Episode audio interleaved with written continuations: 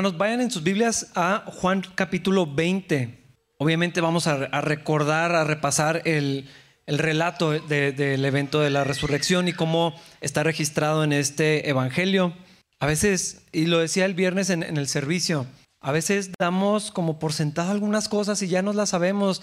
Yo creo que sí es importante repasarlas, volverlas a leer, volver a meditar, reflexionar, volvernos a emocionar. Ah, no vamos a ver algo que no sepamos, no, no es como que al, leerlo no sabemos qué es lo que va a suceder, ¿no? Y la historia va a ser diferente. Simplemente creo que sí vale la pena una y otra vez uh, conmemorar esto, celebrarlo. Sí es algo que vale la pena celebrar. Uh, y encontramos este relato aquí en el Evangelio de Juan, están los demás por supuesto, uh, pero vamos a ver de acuerdo al, apóstol cómo, cómo, sucedieron estas cosas. Ahorita lo mencionaba eh, Lalo también, si no hubiera resurrección, ¿qué sería de nuestra fe? ¿Dónde estaríamos? ¿Qué hubiera sucedido?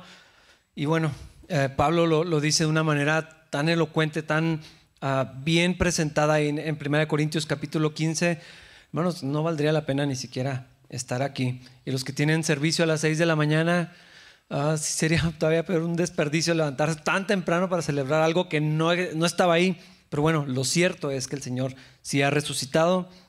Vamos a leer el versículo 1.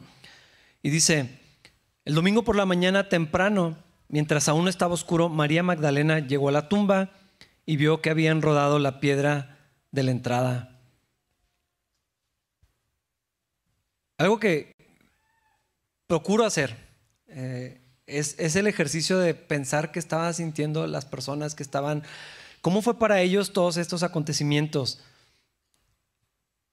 La esperanza de los apóstoles había sido despedazada. Y es muy interesante porque ellos ya sabían, estaba escrito y el Señor ya les había comunicado, ya sabían lo que iba a pasar, ya sabían que era necesario que el Señor entregara su vida, fuera sacrificado, eh, muriera, era, era necesario este derramamiento de sangre, que el Señor estuviera ahí, se cumplían las profecías, se cumplía lo que Dios había establecido, era necesario el sufrimiento del Mesías, pero sabían perfectamente que el Señor se iba a levantar entre los muertos, pero mm, como que no lo creían. Les, algo no estaba ahí en su corazón a pesar de que lo oyeron. Y no sé, era el Señor el que les dijo. Yo puedo entender cuando digo algo 300 veces en cada mensaje y de pronto, ah, es que escuché que alguien mencionó algo y lo he dicho es un chorro de veces. Ah, a veces lo que no dije. Así como dijiste el domingo y yo no dije eso, pero bueno, soy yo, no importa. Pero era el Señor. ¿Por qué, ¿Por qué no le creyeron? ¿Por qué no escucharon lo que les había dicho? Y entonces, en lugar de estar esperando eh, la resurrección del Salvador, el cumplimiento de, las profecías de la palabra misma del Señor, estaban sin esperanza, estaban desanimados, estaban asustados, estaban tristísimos eh, su mundo se había desmoronado. No les quedaba nada porque el Señor había muerto. Y entonces ah, vemos aquí este relato donde van a, la tumba porque esperaban encontrarlo allí. Esperaban que estuviera ahí la, la, roca esta enorme todavía puesta en la entrada. Y entonces llega María Magdalena y descubre que está abierta la tumba. Ah, pues, ¿qué pasó? Versículo 2. Corrió y se encontró con Simón Pedro y con el otro discípulo, a quien Jesús amaba.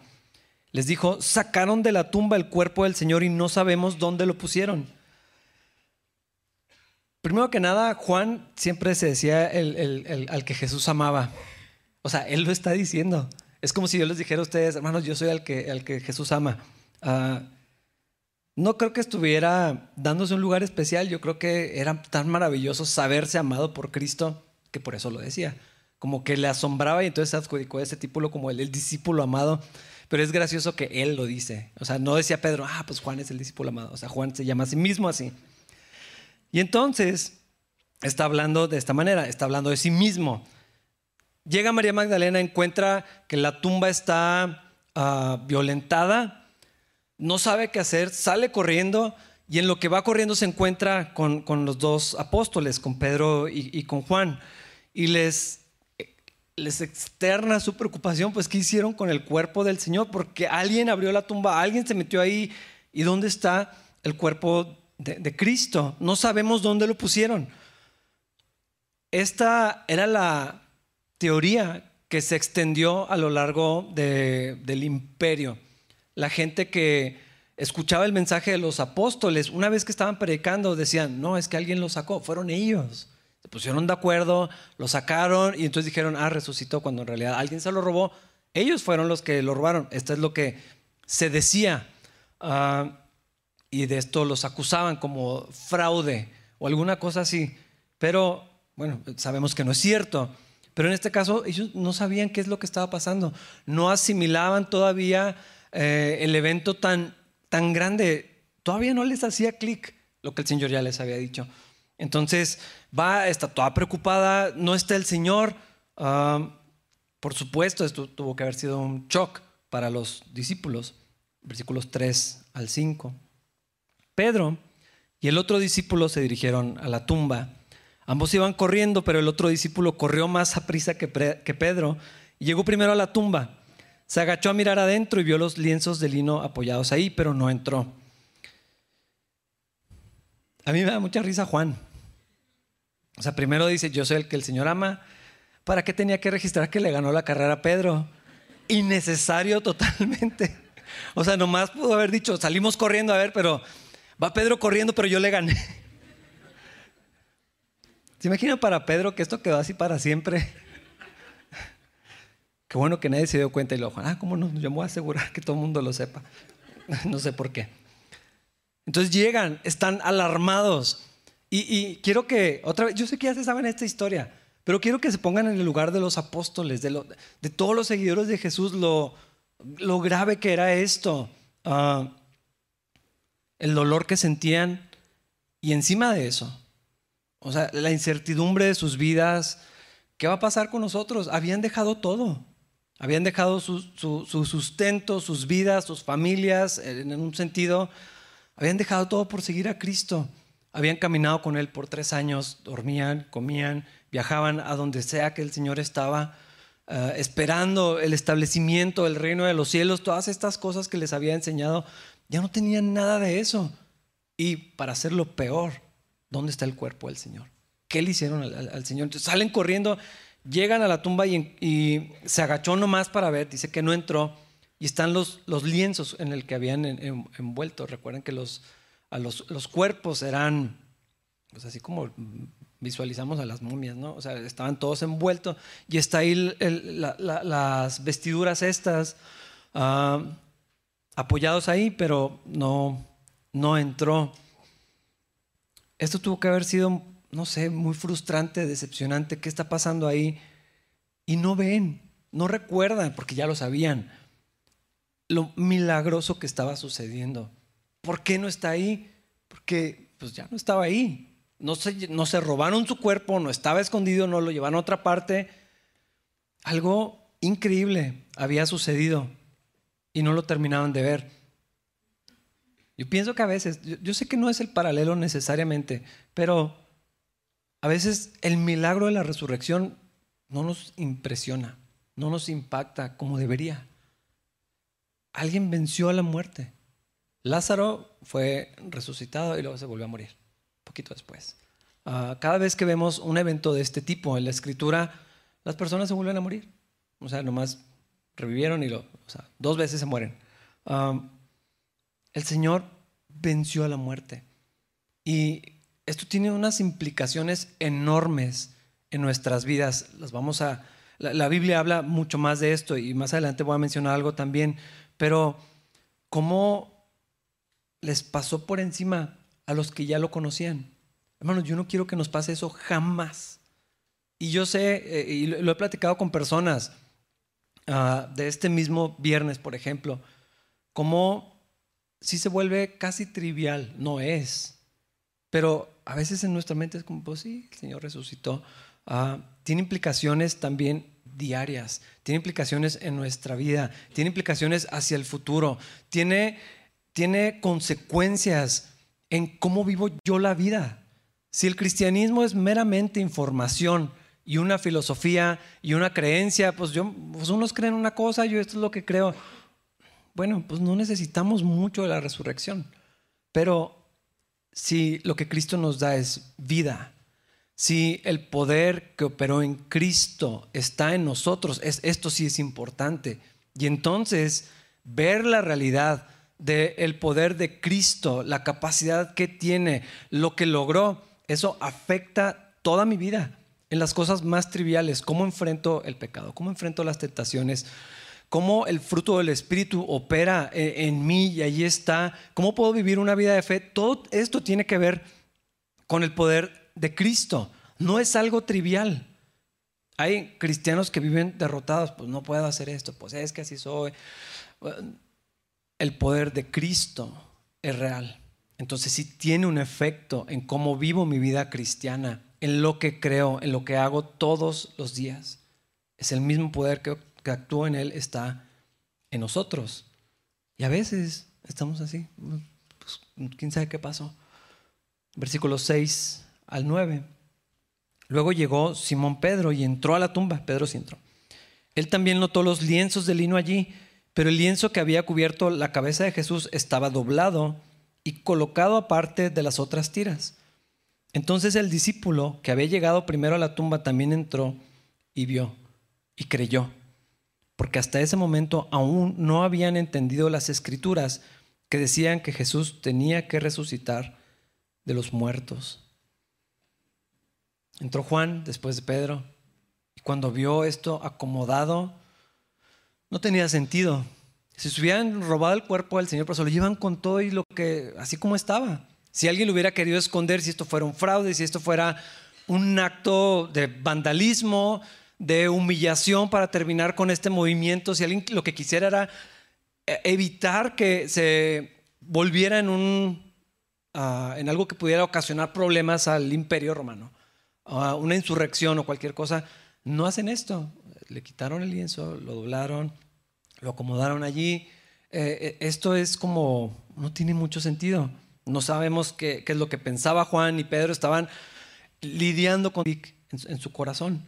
Y, Juan, cuando vio esto, creyó en este momento lo que antes no. Y, aquí es algo donde sus vidas ya ya no fueron las mismas. Es, es interesante pensar el proceso de los apóstoles. Caminaron con Cristo, lo vieron hacer los milagros, lo escucharon, todas sus enseñanzas. Cuando fue duro con los eh, fariseos, cuando fue atento, gentil, sensible con los enfermos, con las mujeres, con eh, las personas vulnerables, los rechazados.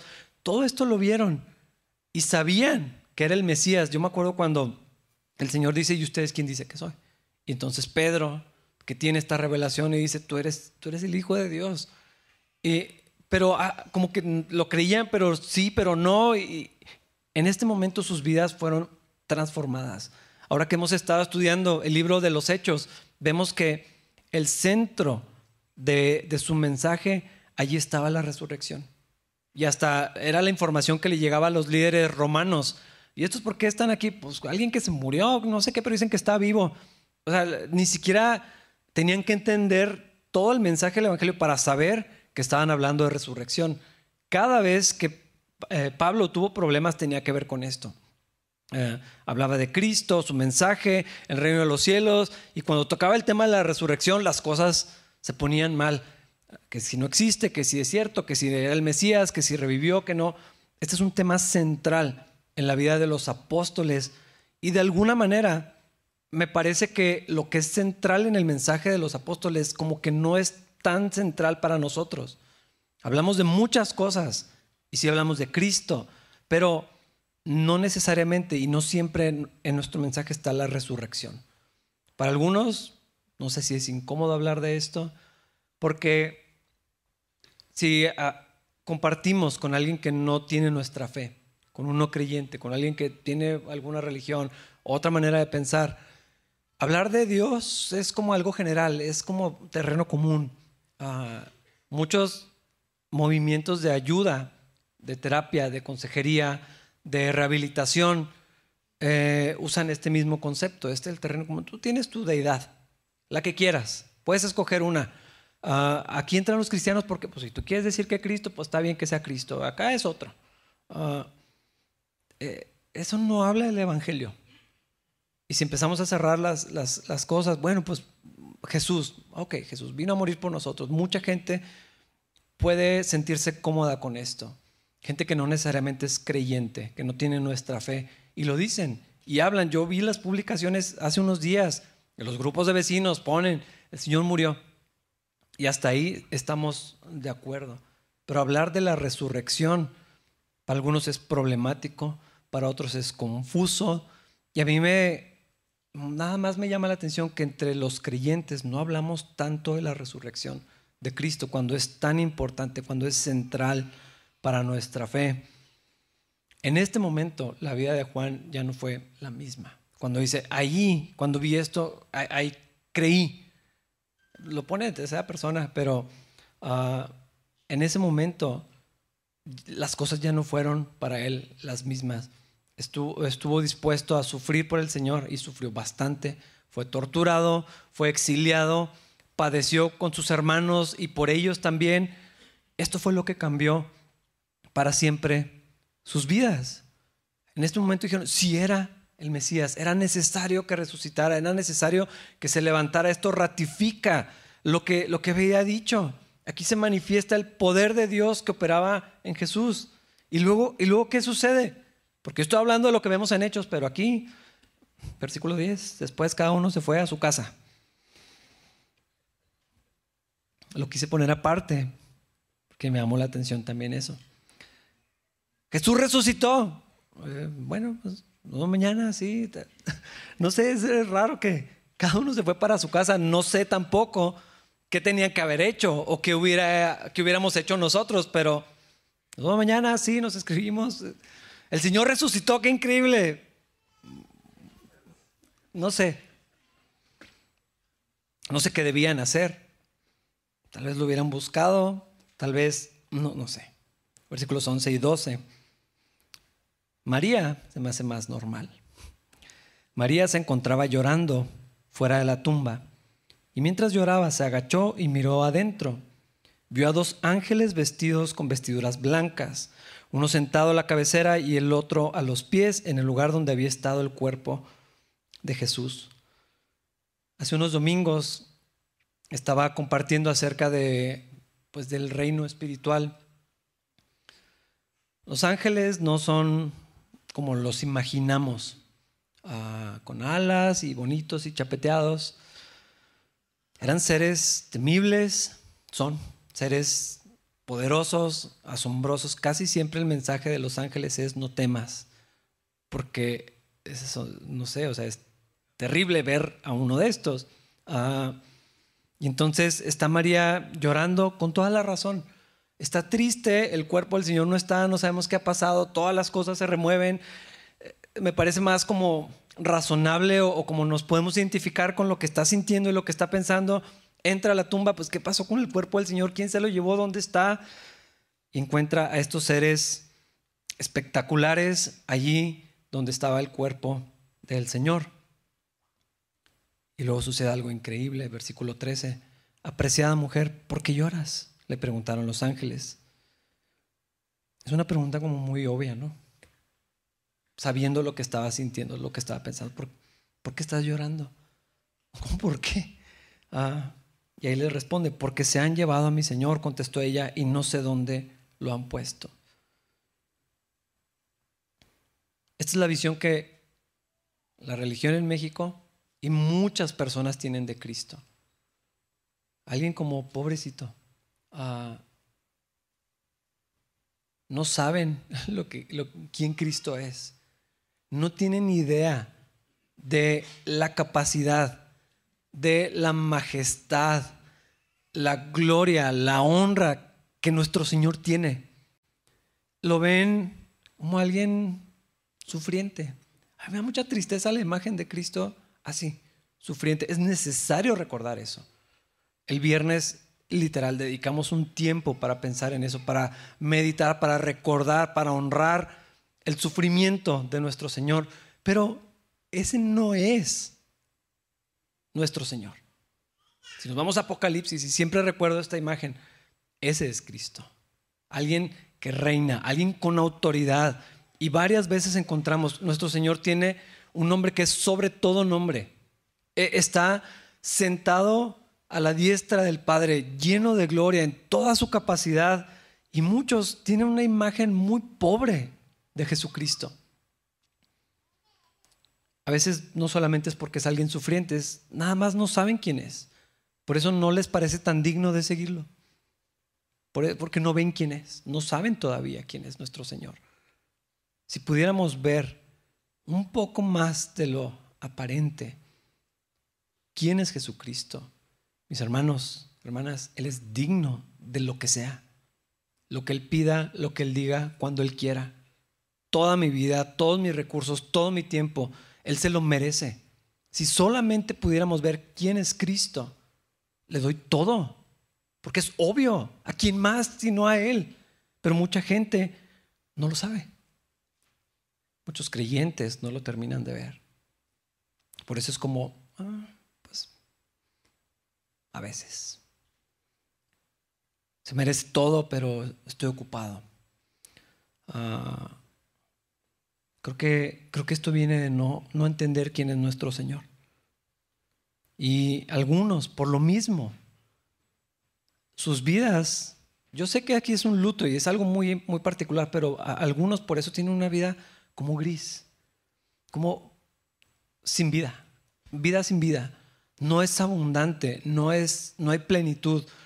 Algunos no tienen ni gozo, ni paz, jamás. ¿Por qué? Porque no han visto al Señor. No, han terminado de entender la capacidad, lo que Él logró, quién es Él. María está en un proceso de terminar de ver. ¿Por qué estás llorando? Pues porque se lo llevaron, no, sé qué le pasó. Versículo 14. Dio la vuelta para irse y vio que alguien estaba de pie allí. Era Jesús, pero no lo reconoció. Que le preguntaron los ángeles, no dice más, no entiendo tampoco qué está pasando, como nomás, bueno. Y se va.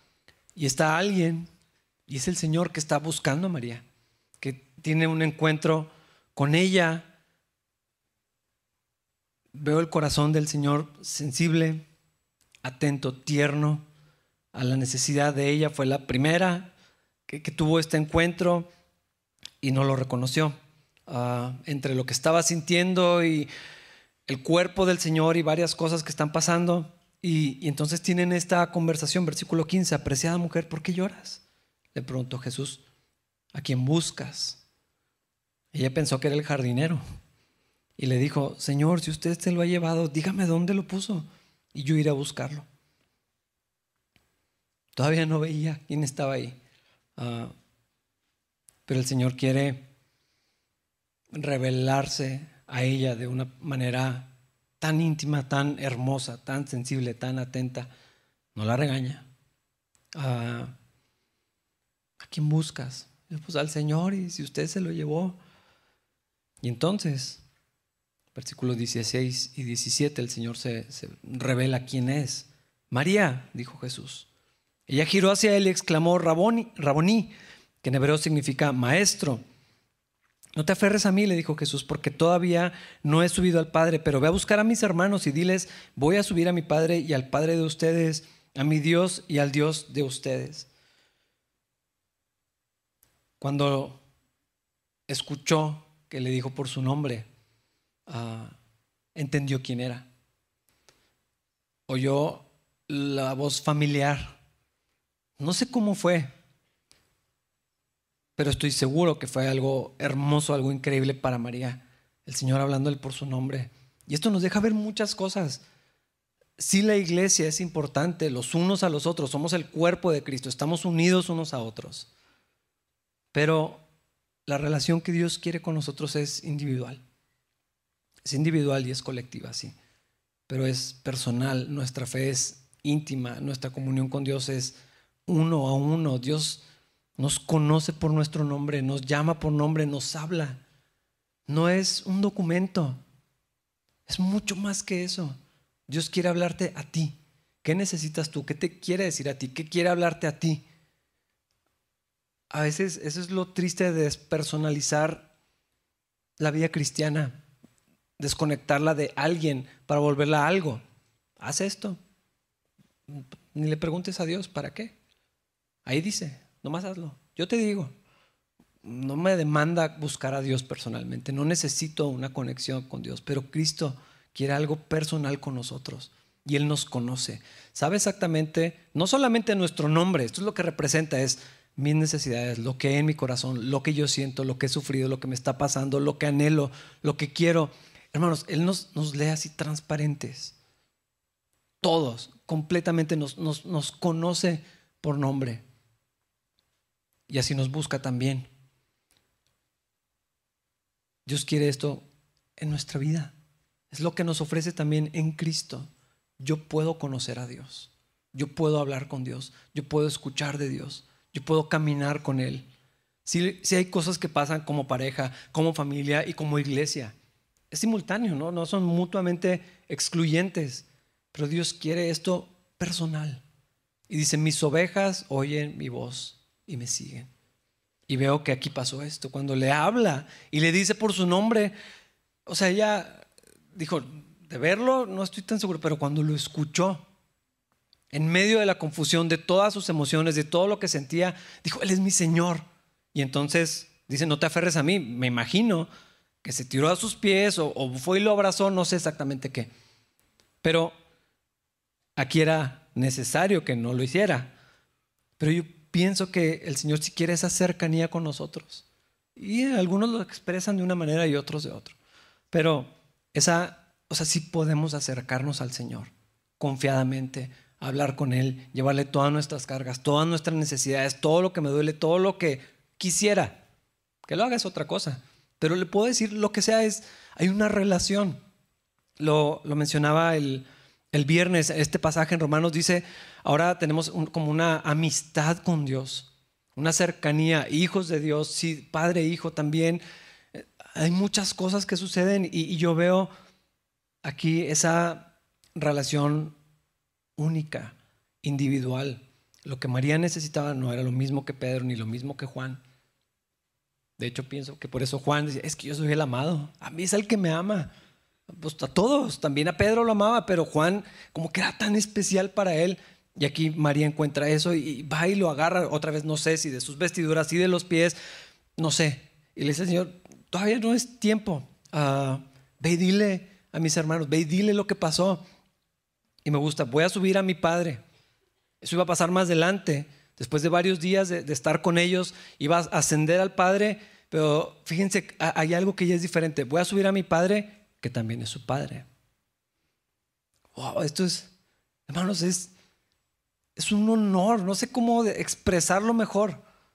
Lo que Cristo tiene también nosotros, hijos de Dios. O sea, vemos Juan 3:16, toda la vida, ¿no? De tal manera amó Dios al mundo que dio a su único hijo, eh, único en, en, su tipo, en su lugar especial, pero ya no, el Señor ya no nada más tiene uno. Ahora nosotros tenemos el honor, el privilegio, el derecho, dice en un pasaje, de ser llamados hijos de Dios. Ya no nada más eh, el Padre de Cristo es nuestro Padre. Otra vez la cercanía, la relación, la intimidad, la comunión, la, la oportunidad que tenemos de, de, conocer a Dios, no como alguien que está allá en su trono, temible, digno de gloria, sí, pero que se acerca, que nos busca, que, nos, que se relaciona con nosotros. E, esto sí cambia las cosas, hermanos. Sí es digno de toda la gloria. Es digno de lo que sea. Él es un Dios temible en el mejor de los sentidos. Merece respeto, reverencia. Claro que sí. Y también es nuestro Padre. Y nos extiende esa gracia y esa paciencia como un buen Padre. No nos... No es como pensamos es mucho mejor. Voy a mi Padre, que también es su Padre. Voy a mi Dios, que es su Dios. En Marcos, en, la sección paralela a esto, versículo 9, Dice, después de que Jesús resucitó el domingo por la mañana temprano, la primera persona que lo vio fue María Magdalena, la mujer de quien él había expulsado siete demonios. Ella fue a ver a los discípulos, quienes estaban lamentándose y llorando, y les dijo lo que había sucedido. Sin embargo, cuando les dijo que Jesús estaba vivo y que lo había visto, ellos no le creyeron. ¿Por qué menciono esto? Aparte de que estaba estudiando y leyendo los, diferentes eh, relatos o recuentos del evento, porque fue tan especial para María. Eso es lo que quiero resaltar. ¿Por qué estaba tan triste? ¿Por qué estaba tan angustiada? ¿Por qué estaba llorando? Y lo que significó cuando el Señor le habla por su nombre y va y lo agarra, de lo que sea, de la manera que no te aferres a mí, porque no le dio el, abrazo. A veces nos saludamos así como si no nos quisiéramos, ah, como de lejos. María, o sea, no te aferres a mí, o sea, estaba como agarrada, cercana al Señor. ¿Pero por qué? Siete demonios fueron expulsados de María. Hay quien la asocia con otras mujeres, no hay razón completa bíblica para decir quién más era María Magdalena, pero esto sí lo sabemos con certeza. María lo amaba un montón. Por quién era él y también por lo que había hecho en su vida. Yo quiero que te preguntes o te quiero preguntar qué es lo que Cristo hizo por ti. Porque otra vez, esto es individual. Y hablamos de lo colectivo, pero ¿qué hizo Cristo por ti? Estábamos meditando en la crucifixión. Dios mostró su amor por nosotros en que siendo aún pecadores, fue a la cruz. Pero en lo personal, ¿qué significa esto para ti? Hay algunas verdades espirituales. Algunos no las saben, otros necesitamos recordarlas todo el tiempo. Eh, de lo que Cristo hizo por ti y por mí según la carta de Pablo a los Efesios, dice que nos ha bendecido con toda clase de bendiciones espirituales. Toda clase de bendiciones espirituales. Yo creo que a veces tenemos categorías y dicen, mm, pues él está muy bendecido. Algunos no se saben bendecidos. Algunos piensan que la bendición significa otra cosa. Pero la Biblia dice, si estamos en Cristo, tú y yo somos bendecidos con toda clase de bendiciones espirituales en los lugares celestiales. ¿Por qué? Porque estamos unidos a Cristo. Toda clase de bendiciones. ¿Cuáles? Todas. Todas las bendiciones espirituales. Si algún momento la voz del enemigo o de tu carne te empieza como a susurrar que no estás tan bendecido, que algo te falta, que Dios no te ha dado todo lo que necesitas, quiero que recuerdes lo que dice aquí no es lo que va a pasar. Es un acto cumplido. Es algo que puedes vivir ahorita, recibirlo por fe. Toda clase de bendiciones eh, espirituales. ¿Qué más dice esta carta? Dice que antes de haber hecho el mundo, Dios nos amó. Cuando nacieron mis hijos, algo pasó cuando los conocí. O sea, hay algo que sucedió ahí, es como que, o sea, los amo. Yo me acuerdo de haberle dicho a amigos míos, vas a ver lo que es enamorarte de un hombre. Ah, yo estoy enamorado de dos. Pero ya los amaba. Desde que supe que estaban ahí. Desde que vivían ahí en el, en el vientre. Ah, eso no se compara, nada más es como un visual, algo que me ayuda a entender un poquito. Dios nos amó y nos eligió en Cristo. Antes de haber hecho el mundo. Si nos vamos a Génesis, casi siempre, ah, aquí empezaron las cosas, pero antes de eso, antes de Génesis, si fuera una gráfica, tendríamos que irnos a los negativos. O sea, antes de lo que encontramos aquí, Dios nos había amado y nos había elegido. Y dijo, tú, y tú, y tú, están escogidos para que seamos hechos santos e intachables a sus ojos decidió de antemano adoptarnos como miembros de su familia para acercarnos a sí mismo por medio de Jesucristo. Esto es, esto es increíble. Pensó y dijo, Rafa, ¿por qué? ¿Quién sabe? Por su gracia. Nos escogió a ti y a mí, de antemano. No es por lo que hicimos, aquí se hace evidente otra vez, no nos ganamos. No, pues es que era buena persona. No, pues mira cómo no lo vamos. No, no, desde antes de que siquiera existiéramos, nos acercó, nos adoptó, planeó hacerlo. Es precisamente, me encanta esto, es precisamente lo que quería hacer y le dio gran gusto hacerlo. O sea, no nada más dijo, bueno, no lo hizo de mala gana. Dijo, esto es lo que quiero hacer. A estos voy a escoger, a estos voy a apartar. Y, le dio gran gusto hacerlo. Le llenó de gozo, no sé cómo decirlo, es, le dio satisfacción haberlo hecho. Algo que le agrada y dijo, sí, esto es lo que quería. Más adelante dice, Dios es tan rico en gracia y bondad que compró nuestra libertad con la sangre de su Hijo y perdonó nuestros pecados. Nuestra libertad no era gratuita, había un costo que pagar, ya hablamos de esto. Y dijo, sí, yo lo pago en mi Hijo. Y perdonó nuestros pecados. Dice, desbordó su bondad sobre nosotros junto con toda la sabiduría y el entendimiento. No nada más extendió bondad, dice desbordó. Si alguna vez te está sirviendo algo y te distraes y se empieza a derramar, esa es la idea. Más de lo que debería, más de lo que se necesita. Eso es cuando algo se desborda.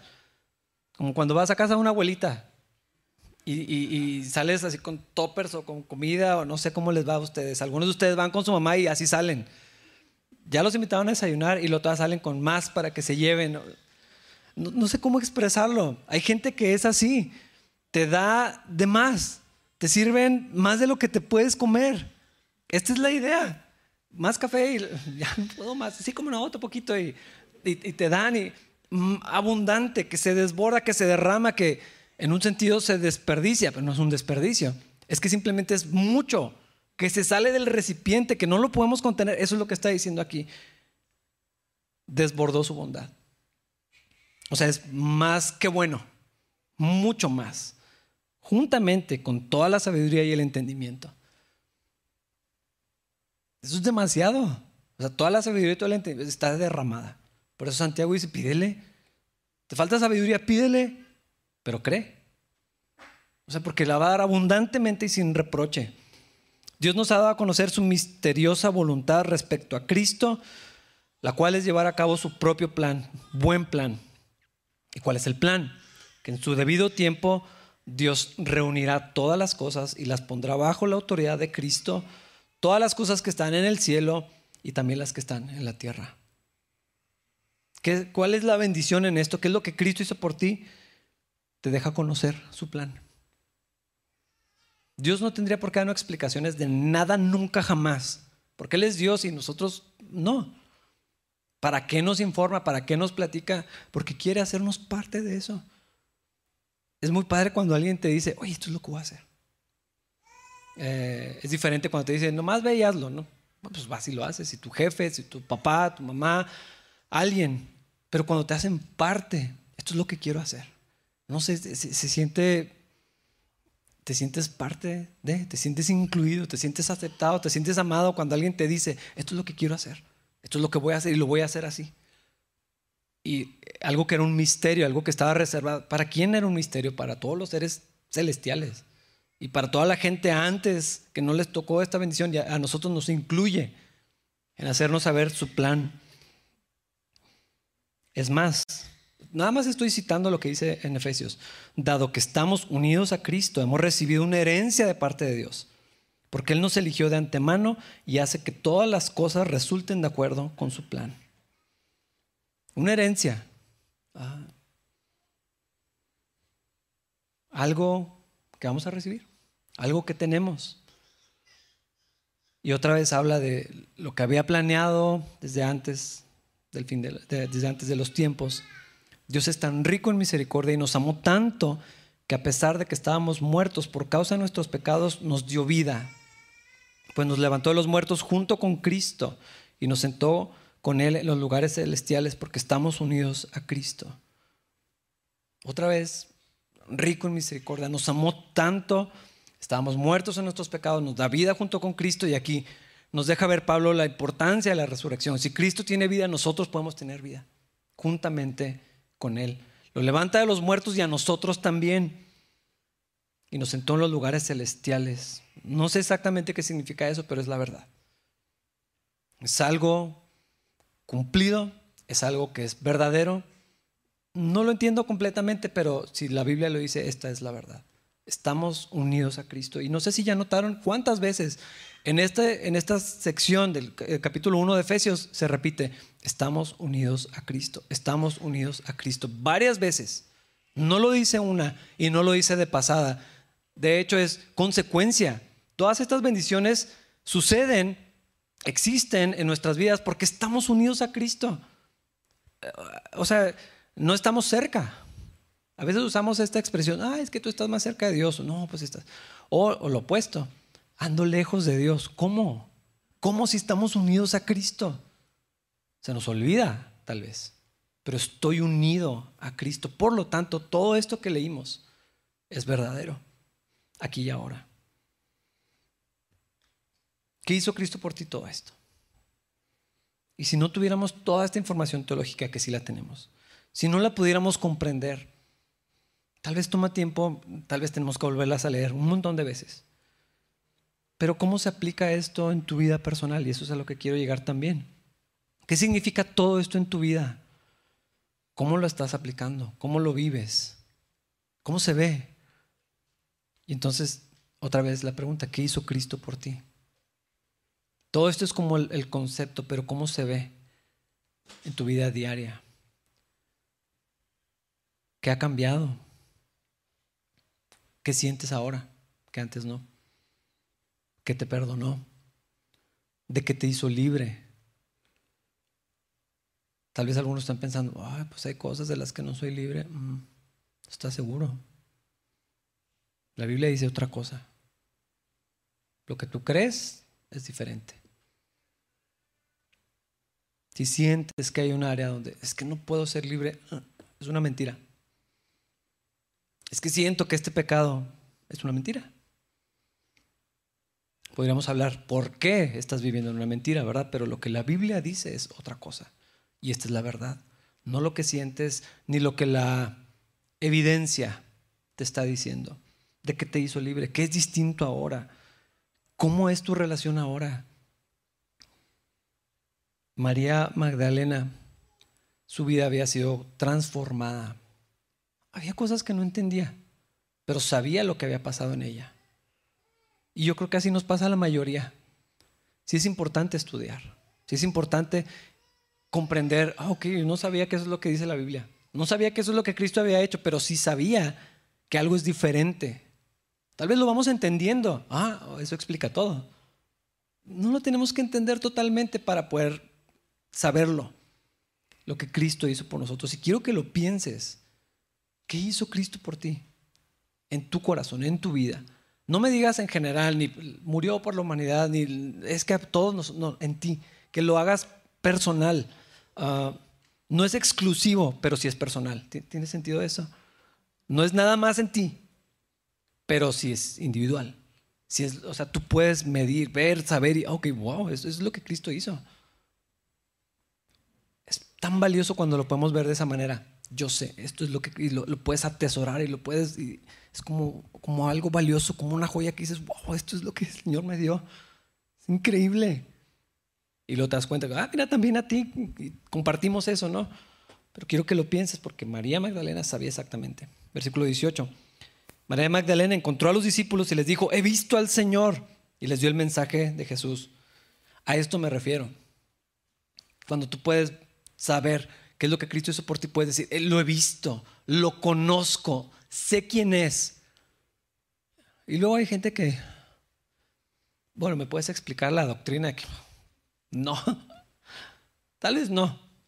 No tienes que hacerlo, necesariamente. Sí, sí es bueno que aprendas, sí es bueno que estudies. Es necesario agregar a nuestra fe el conocimiento. Claro que sí, la Biblia lo dice, pero he visto al Señor. Pablo era elocuente, uh, Apolos era más. Y había otros, Bernabé. Había unos que eran muy buenos para hablar, para expresarse. Y luego tenemos a Pedro y a Juan, que hasta dicen, estos ni estudios tienen, pero algo está diferente en ellos. ¿Por qué? Porque habían visto al Señor. Por eso quería que pensaras en todas estas cosas. ¿Qué hizo Cristo por ti? Porque entonces puedes decir, yo lo he visto, yo lo conozco. No te sé explicar eso. Te llevo con quién o le busco y te, te puedo compartir, dame chance. Pero sí lo he visto, sí lo conozco. Hermanos, esta es la vida cristiana. He visto al Señor. Conozco al Señor. Este es el mensaje que llevamos a otros. Conozco a Cristo. oye, pues ¿qué pasa en tu vida? Conocí al Señor. Este es el mensaje, la expresión mínima que nos abre las puertas para compartir el Evangelio de Jesucristo, pero es yo lo conozco. Por eso mi vida se ve así, por eso mis prioridades son estas, por eso hago las cosas que hago, que resucitó. O sea que cuando María fue con los apóstoles, vi al Señor, está vivo, y la, ah, estás loca. Pues si lo vimos que se murió, o sea, no le creyeron. No sabemos qué le dijeron, pero rechazaron eh, el testimonio. Y entonces va el Señor y ahí sí lo reprende. A María no pero ellos sí. Y me gusta, eh, eh, esto es algo que señalo de vez en cuando, porque a veces nos sentimos que como que el Señor nos está castigando, reprendiendo, regañando todo el tiempo. Ah, a veces queremos actuar así con los demás, donde yo veo que el Señor continuamente reprochó, reprendió, corrigió, confrontó a sus apóstoles en la incredulidad. Hombres de poca fe. Ah, ¿Hasta cuándo? siguen sin creer, todavía no creen, no creen, o sea, ese es el tema donde el Señor siempre, no les dijo, Pedro, ¿cómo eres arrebatado? Eh, ustedes, ¿cómo? O sea, no, es donde continuamente el Señor los reprende, en esto sí, todavía no creen, no creen lo que ya sabían, lo que ya les había dicho, lo que ya les está diciendo alguien más. Bueno, llega el Señor, se presenta con ellos, los envía otra vez, así como yo fui enviado, ustedes son enviados Versículos 24 al 29, algunos se van a identificar con este hombre. Tomás, uno de los doce discípulos al que apodaban el gemelo, no estaba con los otros cuando llegó Jesús. Y ellos le contaron, hemos visto al Señor. Pero él respondió, no lo creeré, a menos que vea las heridas de los clavos en sus manos, meta mis dedos en ellas, ponga mi mano dentro de la herida de su costado. Ocho días después, los discípulos estaban juntos de nuevo y esta vez Tomás se encontraba con ellos. Las puertas estaban bien cerradas pero de pronto, igual que antes, Jesús estaba de pie en medio de ellos y dijo, la paz sea con ustedes. Entonces le dijo a Tomás, pon tu dedo aquí y mira mis manos, mete tu dedo en la herida de mi costado, ya no seas incrédulo. Cree, mi Señor y mi Dios, exclamó Tomás. Entonces Jesús le dijo, tú crees porque me has visto, benditos son los que creen sin verme. Qué descarado Tomás. Ah, casi cínico hasta que meta la mano en la herida. No sé, es demasiado. Y el Señor sí trata con él. Firme, pero vemos todavía su paciencia y su gentileza ah, con, con Tomás. Ándale pues. Mete el dedo. Lo que debió haber sido para para Tomás. Pero bueno, donde me quiero enfocar es en esto último que dijo el Señor. Benditos son los que creen sin verme. Hermanos, eso somos nosotros. Nosotros tenemos el testimonio de los discípulos, que ha pasado de generación en generación. No lo vimos, podemos conocer, pero es en fe. El Señor dice, bienaventurados, benditos, más que bendecidos, nosotros, que recibimos esto por fe nada más. Y es rara la fe. O sea, y es precisamente de donde somos objeto de burla tal vez, o de crítica o de presión. ¿Cómo? Pues, a ver, enséñame a Dios. Ah, pues lo recibimos por fe. Si hay argumentos, si hay arqueología, si hay un montón de cosas, no importa. Eventualmente, en algún momento se acaba eso, nos lleva hasta un límite donde tiene que haber espacio para la fe. Se tiene que recibir por fe. Y el Señor dice que nosotros somos benditos porque hemos creído estas cosas sin verlas. Versículos 30 y 31, los discípulos vieron a Jesús hacer muchas otras señales milagrosas, además de las registradas en este libro. Pero estas se escribieron para que ustedes continúen creyendo que Jesús es el Mesías, el Hijo de Dios, y para que al creer en Él tengan vida por el poder de su nombre. ¿Quién sabe cuánto más hizo el Señor? Estaría O sea, me gustaría saber. Y a veces limitamos, no, el Señor nomás hizo esto. No, la misma Biblia dice que hay mucho más que no se escribió. Esto está registrado para que tengamos ese testimonio, para que eh, conozcamos a Cristo, para, para, para que podamos encontrar la vida que el Señor nos dio, para avalar, para ratificar quién era el Señor. Y luego, otra vez, de generación en generación, nos va pasando y es lo que recibimos y es lo que creemos. Los discípulos lo vieron, nosotros lo creemos. Ah, para que continúen creyendo, dice, que Jesús es el Mesías, porque sí es, el Hijo de Dios, que sí lo es, y para que al creer en Él, otra vez esta idea, hermanos, tengan vida. No es nada más que algún día estemos con el Señor, es mucho más que eso, vida. Hay gente que no tiene vida, lo, puedes ver. Hay otros que nada más de estar cerca de ellos es como, o sea, algo diferente. ¿Qué es eso? Es lo que Cristo nos da. Hay vida, aún en los problemas, aún en las dificultades, aún en las cosas que el Señor nos niega, por la razón que Él decida, todo lo que atravesamos, todo eso, la vida de Cristo, esto es lo que el Señor nos, nos da. Imagínate, no sabemos cuánto vamos a vivir, pero imagínate al final de tus días. Puede ser una semana, no quiero ser lúgubre, pero podría ser. Pueden ser 15 años, 20 años, 30 años, yo no sé. Y trataste de vivir con toda tu devoción, con toda tu disciplina y descubres que no había nada del otro lado. Imagínate que te dieras cuenta que cada sacrificio que hiciste, cada placer personal que rechazaste y cada esfuerzo por agradar a Dios no tenía sentido. Que peleaste la buena batalla, que guardaste la fe, terminaste la carrera, estás esperando recibir la corona de justicia y no hubo nada del otro lado. Hermanos, eso pasaría si Cristo no hubiera resucitado.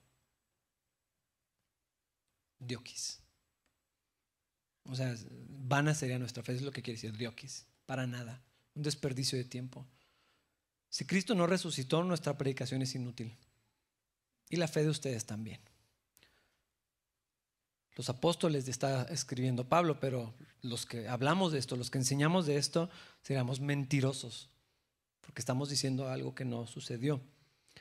Y no podría ser cierto si no hay resurrección de muertos. Y si no hay resurrección de muertos, entonces Cristo no resucitó. Entonces su fe es inútil.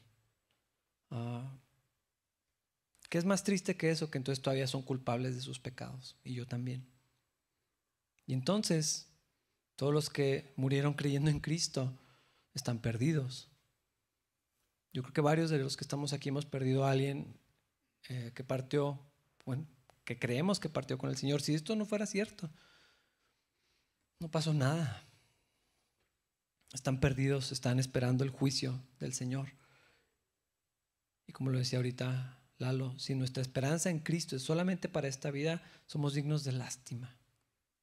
No nada más es inútil, o sea, seríamos dignos de lástima. Qué ridículos. Los que creen, los que, ¿para qué van a la iglesia? ¿Para qué se reúnen? ¿Para qué hacen estas cosas? Dignos de lástima, en todo el mundo, los más dignos de lástima, dice Pablo. Si Cristo no resucitó.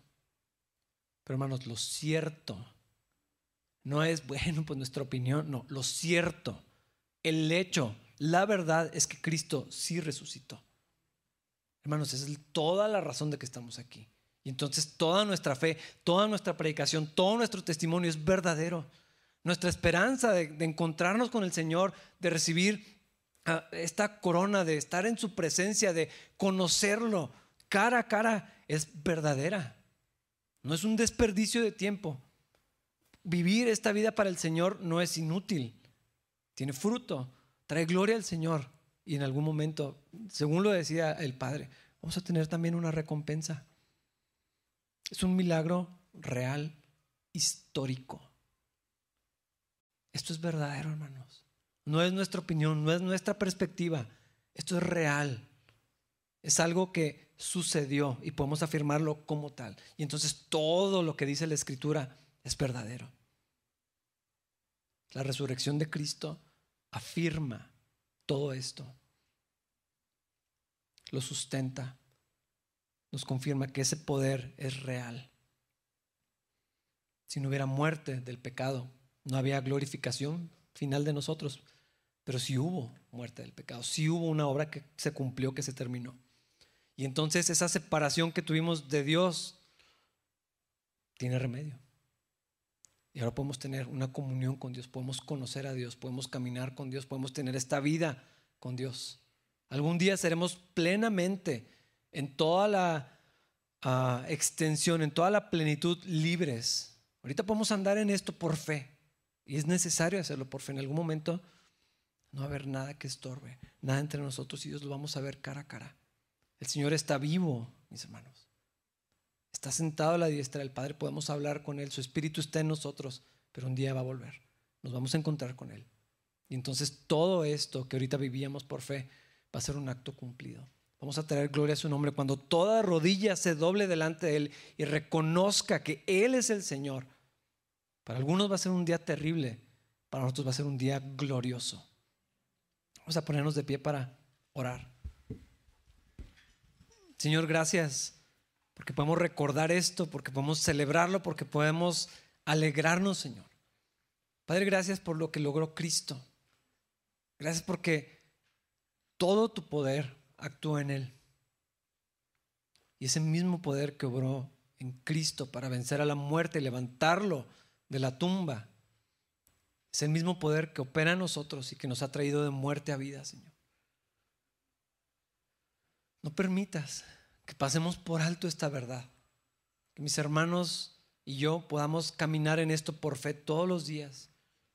Vivir en las consecuencias de lo que Cristo logró todos los días, Señor.